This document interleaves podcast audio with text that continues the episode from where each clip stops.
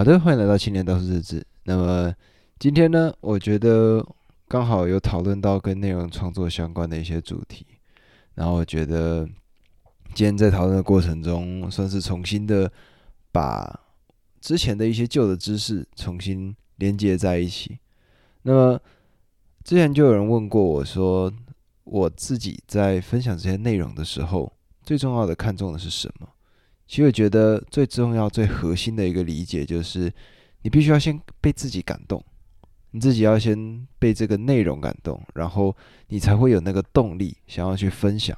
因为各位一定会有看过，在网络上或者是在呃，尤其现在短影音的这个时代里面，你会看到很多很多的创作者，他们可能是已经写好了稿子，然后呢，可能在手机的旁边，他就有一个完整的逐字稿。然后就看到他很没有灵魂的在念他，然后旁边呢制作团队加了一些字幕上去。你在看的时候，没错啊，你确实吸收到了一些东西，但是有个很大的问题就是，你就会觉得他没有灵魂，你看不到他的感动，那也因此你并不会更深入的想要去了解他。那我们仔细去看，在现在所有这些呃各个行业各领域里面厉害的人才。他们都有这样子的一个优势，就是或者说他们都有一个优点，就是他们都首先为自己的这件职业这个事情所感动，然后他们因为喜欢它，所以才会去研究它。那如果说举到内容创作者的话，我自己身边看到最近的例子，或者是说我自己很喜欢的一个人，叫做啊，Mr. Beast。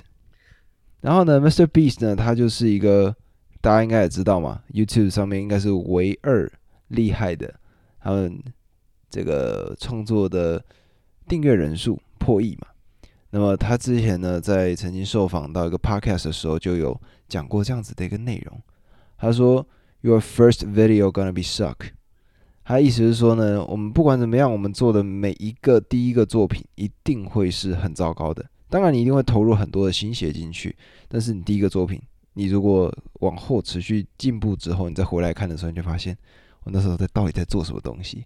那同样的，其实青年大叔那个节目原先是报新闻的，然后呢，我的第一集、第二集到现在都还留着。我其实一直思考过，想要把它关起来，因为那真的太羞耻了。但是为什么我一直把它留着？其实就是要让我自己去看。哪一天我自己在迷茫的时候，再回去看的时候，你就会发现说。Oh my god！我原先那个状态，那个时候我觉得那个是一个满分的情况，但是以你现在逐渐累积之后，再回去看，你就发现说，我靠，这什么乐色啊？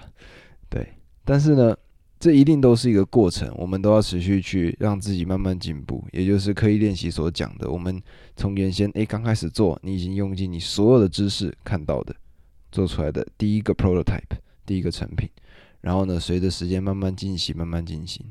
你呢就会找到属于你的一个状态，但最重要的事情就是你必须要先完成，而不是因为完美主义然后把它卡在那里。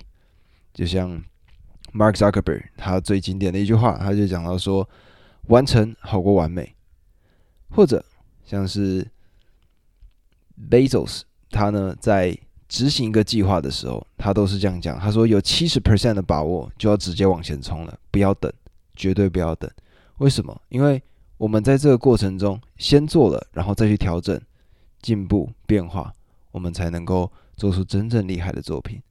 然后呢，我近期呢看到了一个新秀创作者他的作品，然后呢，他呢在介绍《白日之下》这部电影，然后我到时候呢会把链接放在里面。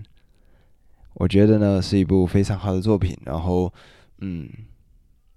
第一部作品，大家可以去支持一下。对，那么他是一个，这这是一个香港作品，然后他是一个香港创作者，我觉得他做的东西非常非常的有意思。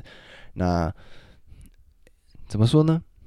以第一部作品来说，他真的是一个非常能够了解节奏的一个人。然后我觉得我们能做的就是去支持他。我觉得创作者最重要的就是我们这些旁人的支持。那现在呢？我们每一个人都是在这个过程中完成好过完美，我们就好好的一点一点的去做。我现在回头去看我做了两百多个单集，我就觉得天呐，这时间过得真的很快。也还在持续努力，因为我觉得讲话这条道路并没有一个终止，我们该做的就是继续加油，继续努力。今天大概就是这样，我们明天见，拜。